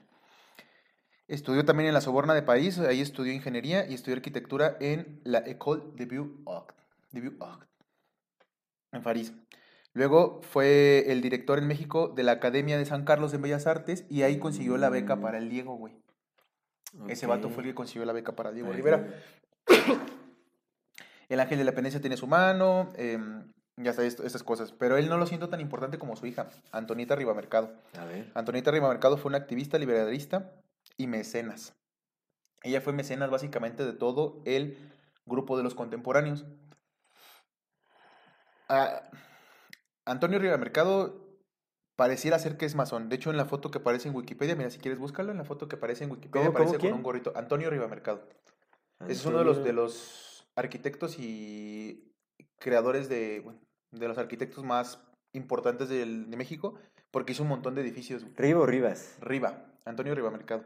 Rivas, perdón, Rivas Mercado. En el- la foto que aparece en Wikipedia, güey, aparece con un gorrito que pareciera sospechosamente ser como los gorritos que usan los, los iniciados. Entonces, si eso es cierto, pues a lo mejor su hija no era amazona porque pues no estaban permitidos. Ah, ¿ya ya, sí, pero sí, sí. seguro tenía ciertos conocimientos. Y ella fue la mecenas de la mayor parte del grupo de los contemporáneos. Los grupos de los contemporáneos Antonieta tiene a Carlos Pellicer, escritores todos. Carlos Pellicer, Jaime Torres Bodet, eh, José Gorostiza, Salvador Novio, Javier, Salvador Novo, Javier Villarrutia y. Gilberto Owen. Salvador Novo es bien cagado porque el vato era homosexual. Y en aquellos años sí era el vato así le valía madre. güey. Tenía... Si eres élite, pues que. Su sobrenombre era Nalgador Sobo. Nalgador Sobo. Simón, Simón. Entonces, este grupo de los contemporáneos estuvo patrocinado. ¿Ya viste su gorrito? Sí, sí, sí. sí. Estuvo patrocinado en su Mira, mayor es parte. de Nayarit. Te digo que tierras, Tepic, es, es paisano. Entonces nació, perdón, eh, esta señora fue la mecenas de todos estos compas. Ella les daba la feria, pero aparte también fue mecenas de pintores y fue la amante de quién crees. ¿Quién? Esta. Anton- Antoni- Antonieta Rivas Mercado. Rivas. Fue el amante de Diego. De José Vasconcelos. de José Vasconcelos. Ella, ella le dio el dinero para correr su candidatura presidencial, donde, donde compitió contra Pascual Ortiz Rubio. Fíjate, o sea, ella fue mecenas de varios. La morra tenía feria, feria, feria en serio, güey. Feria. Señora feria. Y ella fue la patrocinadora y fue la, la amante de, De José de Vasconcelos. José Vasconcelos. Ella le dio el dinero para su candidatura presidencial, que se la robó el Pascual Ortiz Rubio, porque este era de... ¿Cómo varios- t- También el, el Diego Rivera fue precandidato a la presidencia. Fue precandidato, sí. Ve como varios ahí se querían postular. pues estaban todos, o sea, Se pelaban el el arte y la política estaban así la mano, como lo sigue siendo, lo sigue siendo, lo lo sigue siendo, siendo, nada más que ya no- tal vez no tan en, tan evidentemente. Pues es que ahora ya tiene otro tipo Digo, de no, artistas. no visualices a un Enrique Peña Nieto siendo artista, ¿no? Entonces, ya tienen otro tipo de artistas, güey. Ya el arte son actores, es que ahora ya son Sí, actores, ¿no? justo, ya lo cambiaron, pues es que ahora tienen otros medios. O escriben libros de la noche a la mañana. Es que ya tienen otros medios, amigo, porque en esos tiempos los medios, los, eh, la gente no leía porque era inalfabeta. Ujú. Entonces el medio que tenías era la pintura, güey, para cierto. mostrar cosas. Ahora ya tienes otros medios, tienes películas. El arte sigue siendo parte Sí, de, sí, los- de la propaganda, Por supuesto. No, eso sí lo sigue siendo, lo sigue siendo. Solo Entonces, es como artistas y cambió. postulados a, Sí, a pues, siempre, este, güey. Ah, pues, el, no, el Schwarzenegger fue gobernador. Ah, bueno, en los No, United, pero digo, digo acá, aquí, aquí en México. Pues aquí tenemos a Peña Nieto, Ah, lo bueno, casaron el, con la gaviota. el Sergio Mayer, ¿no? Sergio Estuvo, Mayer, Peña fue diputado. Peña. Nieto lo senador, casaron ¿qué con la fue? gaviota, senador, senador, ¿verdad? senador, senador. Y el Peña Nieto lo casaron con la gaviota, Peña Nieto lo puso. Ah, tienes razón, sí es cierto. Peña Nieto es producto de. Carnal, eh, Guillermo Azcárraga Milmo, el tigre, siempre lo dijo, yo soy soldado del PRI. Es el que se... El papá del Guillermo Azcárraga Gallán, que es el que está ¿También ahorita. cómo se llama el que está en Chiapas que se casó con Ah, Anaí, Manuel güey? Velasco. Emanuel Velasco Manuel Velasco Anaí, ¿no? que ya se va a lanzar de presidente. O sea, todos, carnal, sí. todos están. Sí, sí, tiene razón, sí, sí, Sí, pero ahora sí. ya es Televisa, ¿no? Ahora es como Televisa. Actores, sí, son Imágenes. actores. Bueno, básicamente está eso, son esos dos también personajes Televisia. importantes. Entonces, toda esta misma confo- confabulación de presu- presuntamente masones todos, Ujú. Con estas ideas, con estas formas ya, con estas cargadas, con estas, son los que dijeron que México era eso. Mm. Son los que se metieron con la idea de la revolución, dijeron, no, sí, los caudillos de Zapata, güey, Zapata, el pinche vato estaba peleando porque quería pelear y el Villa quería pelear porque quería pelear. Eran vatos iletrados. No digo que una persona iletrada no pueda ser sabia, claro que lo pueden ser, pero estos vatos no solo eran iletrados, sino que eran ile- iletrados y salvajes. No eran vatos que estaban preocupados por estrategias, ni por cómo crecían, ni por nada, güey. Eran, pero la historia que estos compas crearon, los como Este es un mensaje para las personas que nos ven y nos escuchan en la infinita brevedad del ser. Yo soy Aldo aztecas. Yo soy César Jordán. Y este es un video para invitarte a que te unas al contenido exclusivo que tenemos preparado para ti. Tendrás acceso a videos privados, escenas detrás de cámaras y bloopers. Podrás ver los episodios antes de ser publicados, recibirás regalos exclusivos por parte del equipo de eran Amor los Fati y novohispanos, 145 los y muchas sorpresas más. ¿Qué esperas? Únete al contenido exclusivo de Amor llegaron Fati y la infinita brevedad del ser. Hasta luego. Españoles a México Tenochtitlan. Ya llevaba hace 500 años casi, bueno, no, porque fue en 1900, 400 años llevaba sin ser eso. Entonces te vendieron la idea de que eras eso. Esa es la idea nacional que te dieron. Ese es el nacionalismo que, que, nos, que nos pusieron adentro. Sí, realmente nuestro nacionalismo está sostenido en una completa ilusión. O sea, es una historia mal contada. Una historia mal contada, una historia Una historia creada. Una historia falsificada por estos vatos. Una ficción. Completamente. Una ficción. Pues el, el José Vasconcelos fue el que le dijo a la SEP, sí, los vamos a enseñar a leer y ustedes van a leer esto. Sí, imagínate, el José Vasconcelos también tiene estudios, creo que en latín y griego, unas cosas, creo Sí, que güey, sí. José Vasconcelos. Ya, mira, no. ya que ya en, en la serie de Inside Job también menciona, o sea, es- pero yo sé, yo sé latín y griego también. O sea, es clave de Es las clave, entes que- tienen estudios en, en las artes liberales y que Ya nada más y último dato, ya para, para ir haciendo conclusiones ya este tema y ya. Frida Kahlo pintó para Clark Booth Luce. ¿Te acuerdas de ella? ¿Te No. suena el nombre? Clark Booth Luce. Frida Kahlo pintó por encargo para ella y era No, amiga de no ellas, acuerdo, etcétera, no ¿no? me acuerdo, Pero no. era, era como su allegada. Clark Booth fue la esposa de Henry Robinson Luce, que es el fundador de Time, Life y Fortune, que son los que le dieron la Ah. feria a Robert Watson. Sí, para irse con la María Sabina. Que María Sabina se terminó convirtiendo también en cultura Con otro pop. güey. justo. Cultura pop. Entonces ves que todos están conectados, güey. Todos, carnal. La Frida Kahlo trabajó para esa morra. Esa morra la esposa del güey de Life que le dio al Robert Watson para que fuera para ese pedo.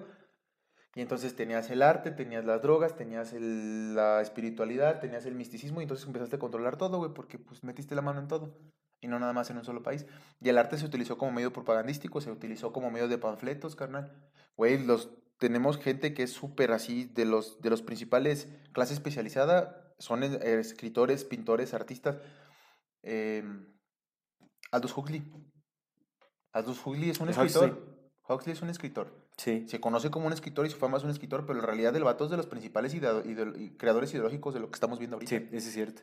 Sí, Son pues la artistas. agenda eugenicista. Simón, entonces los artistas siempre han sido, el arte siempre ha sido una, una herramienta más de control y de... Porque es de influencia, o sea, es influencia cultural. Pues es que, carnal, el arte es humano y te despierta las cosas más humanas Y que aparte el, el, el arte va, va unado con la ciencia también, ¿no? O sea, con muchos... Con la historia, con la filosofía, Sí, con sí, todo, carnal. Es una representación del ser y del quehacer humano. Si controlas eso, le puedes mostrar a las personas cómo crear, cómo hacerse.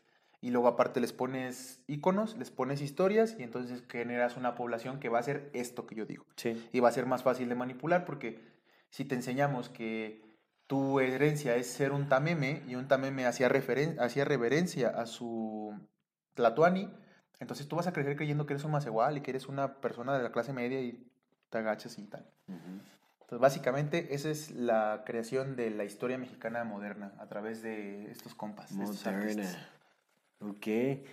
Pues sí, y bueno, es, es más, eh, la, la historia mexicana es súper compleja, también hay un montón de personajes ahí que han, han metido mano, pero definitivamente pues aquí echamos tan solo un vistazo a quiénes son los personajes que han influenciado principalmente eh, la, edu- la educación mexicana, bueno, Sí. la cultura, la educación mexicana, porque pues bueno, la cultura y educación obviamente van totalmente de la mano, ¿no? Sí, completamente. Pero sí es cierto. esto La sí cultura, la educación y el arte. Sí, que o sea, al final todo también se ha tratado mucho de españolizar o de, de Europizar. europizar. Ajá, justamente están viendo por eh, para favorecer a, a esas clases, ¿no? Este, este, este, esta idea de, de hacer menos, porque al final, o sea, yo no he visto que se realce lo indígena. ¿Cuándo? Te lo ponen muy bonito en el arte para que creas que está pasando, pero la realidad es otra. Al contrario, se les están quitando sus tierras, se les está oprimiendo, los ponen a trabajar en, en, en empresas este, transnacionales, los explotan, ¿no? Lo- Los, Hacen- trafican, hacen los sombreros de pueblo trafican. mágico. Estos sombreros de hacen. Exactamente. No, bueno, pero bueno, en fin. Sí, sí, sí, es así. Entonces, pues no, nada, eso es como que la, las artistas que influenciaron la falsa historia mexicana actual, porque a partir de ahí ya no se ha cambiado. Se, ha se han hecho libros que hacen la historia negra y eso, pero en la generalidad la SEP sigue manteniendo las ideas que estos compas tienen. Y siguen siendo nuestros héroes nacionales. Diego y Frida son de los principales íconos mexicanos, porque pues hasta en el billete de 500, güey. Es cierto. Es cierto. Entonces, básicamente siguen siendo los reyes de SPX. Mira algo interesante, amigo. Pero antes de irnos a nuestras secciones, digo, pues. como siempre queremos recordarle a nuestra queridísima audiencia que si no se han suscrito a nuestro canal, pueden hacerlo ahora, denle clic a la campanita para que les llegue notificación cada Trin, que trin, trin. un nuevo video. Si les gusta lo que hacemos, por favor, ayúdenos compartiendo nuestro contenido para llegar a más personas y así seguir creciendo. Síganos en redes sociales como MorFatiMX. Toda retroalimentación es más que bienvenida. Nos encantan sus comentarios, sugerencias, historias, anécdotas, etcétera, etcétera. No se olviden de mandar su solicitud para pertenecer al grupo privado de Facebook de Comunidad Fati, para participar en el programa de Voces de la Comunidad y para compartir cualquier tema que sea de su interés. Si tienen la oportunidad de apoyarnos con algún donativo, algún aporte económico, lo agradecemos de todo, todo corazón. Eso nos ayuda muchísimo, muchísimo a sostener y seguir desarrollando este proyecto. Recuerden que pueden hacerlo vía PayPal, vía Super Thanks o suscribiéndose a nuestro contenido exclusivo. Realmente agradecemos a todas, todas las personas que nos apoyan económicamente, pues eso hace que este programa siga de pie y sea viable, pues vaya, que, que siga en existencia. Muchísimas Muchas gracias. gracias, muchas, muchas Todas las gracias. personas que nos han apoyado hasta este momento. Muchas gracias. Vámonos al algo interesante. Fíjate, quería decirte dos nombres de dos personajes que son famosos, que también tienen nombres así bien largos, bueno, de tres. No, de dos nada más. ¿Dónde- Porque el tercero lo perdí. Pero ahí te va. Uno, el de Pablo Neruda. Pablo Neruda, sí, sí el, el poeta. sí, sí, sí. Su nombre real es Ricardo Eliezer Neftalí Reyes Basualto.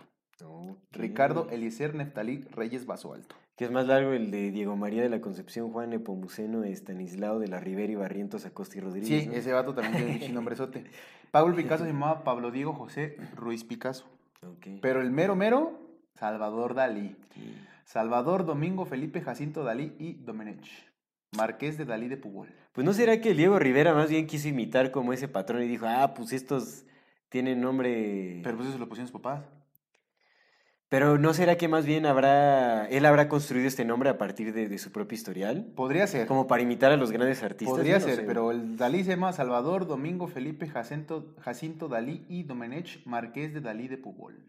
Porque dicen que sí era Diego María Rivera, o sea, el compa se llamaba María Diego, Diego María de la Concepción. Diego María Rivera se supone, pero bueno. Mira. Aldo José Esteban del Sagrado Corazón de Jesús, Acra Calderón. Mejía. Calderón. Mejía Calderón. Pero bueno. Ese es algo interesante. Vámonos Los a nuestras los Pero qué curioso, o sea, a mí, a mí es muy curioso que muchos de los artistas de élites, muchos, porque también otros en, est- en otro, eh, de otros países y así con otro tipo de, de idioma, también hay muchos que tienen unos nombresotes y, y al final los terminan concentrando, obviamente, pues para mayor facilidad y todo, pero se me hace curioso que tengan esos nombresotes. Sí. Felipe, de, Felipe Calderón se llama Felipe, Calderón, Felipe de Jesús Calderón Hinojosa.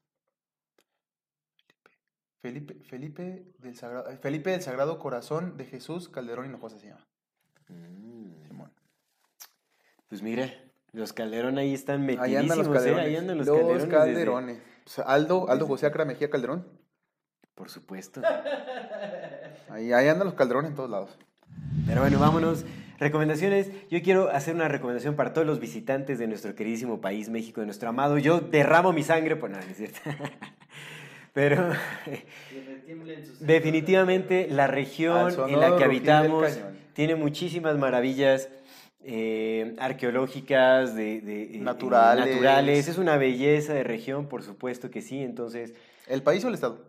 el país, todo el, el país, el Estado también. Sí, el Estado pero la recomendación justamente para los visitantes de México y para quienes eh, vienen a visitar el área del Estado de México, quiero recomendar el, la zona arqueológica de Calixtlahuaca, de donde está el templo de Hécatl, que son como las pirámides circulares o los templos circulares. Basamentos es su nombre. ¿no? Basamentos, los basamentos circulares, eh, bueno, sí, es, es, una, bueno, son estructuras eh, de la cultura matlacín, que yo no sé qué tan confirmado esté esto, ¿no?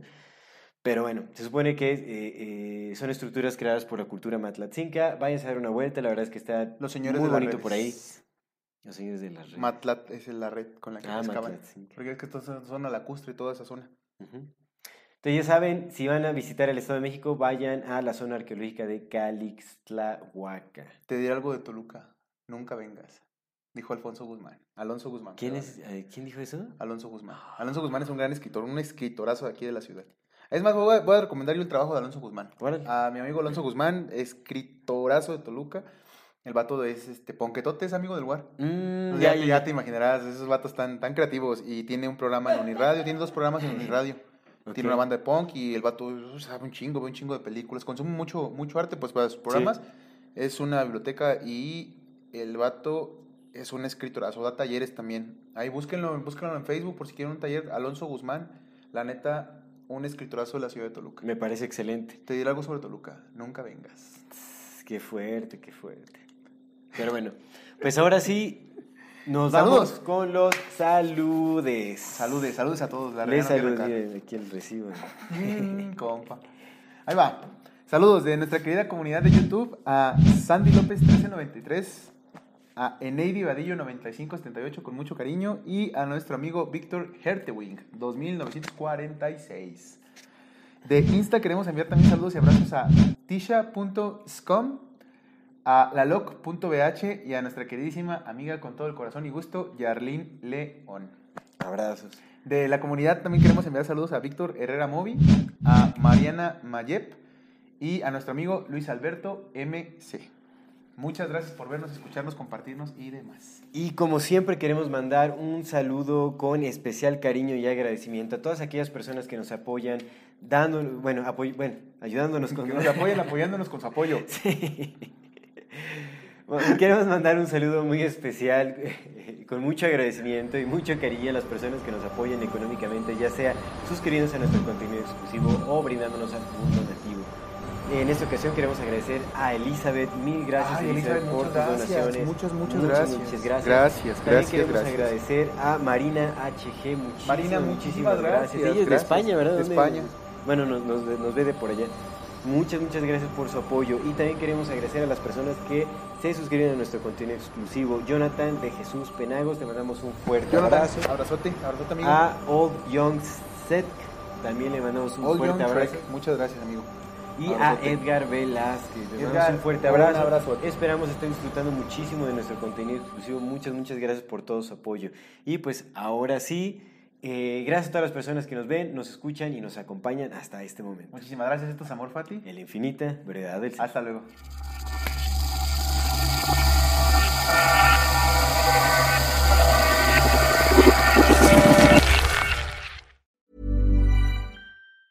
Planning for your next trip? Elevate your travel style with Quince. Quince has all the jet setting essentials you'll want for your next getaway, like European linen, premium luggage options, buttery soft Italian leather bags, and so much more. And is all priced at 50 to 80% less than similar brands. Plus, Quince only works with factories that use safe and ethical manufacturing practices. Pack your bags with high-quality essentials you'll be wearing for vacations to come with Quince. Go to quince.com slash pack for free shipping and 365-day returns.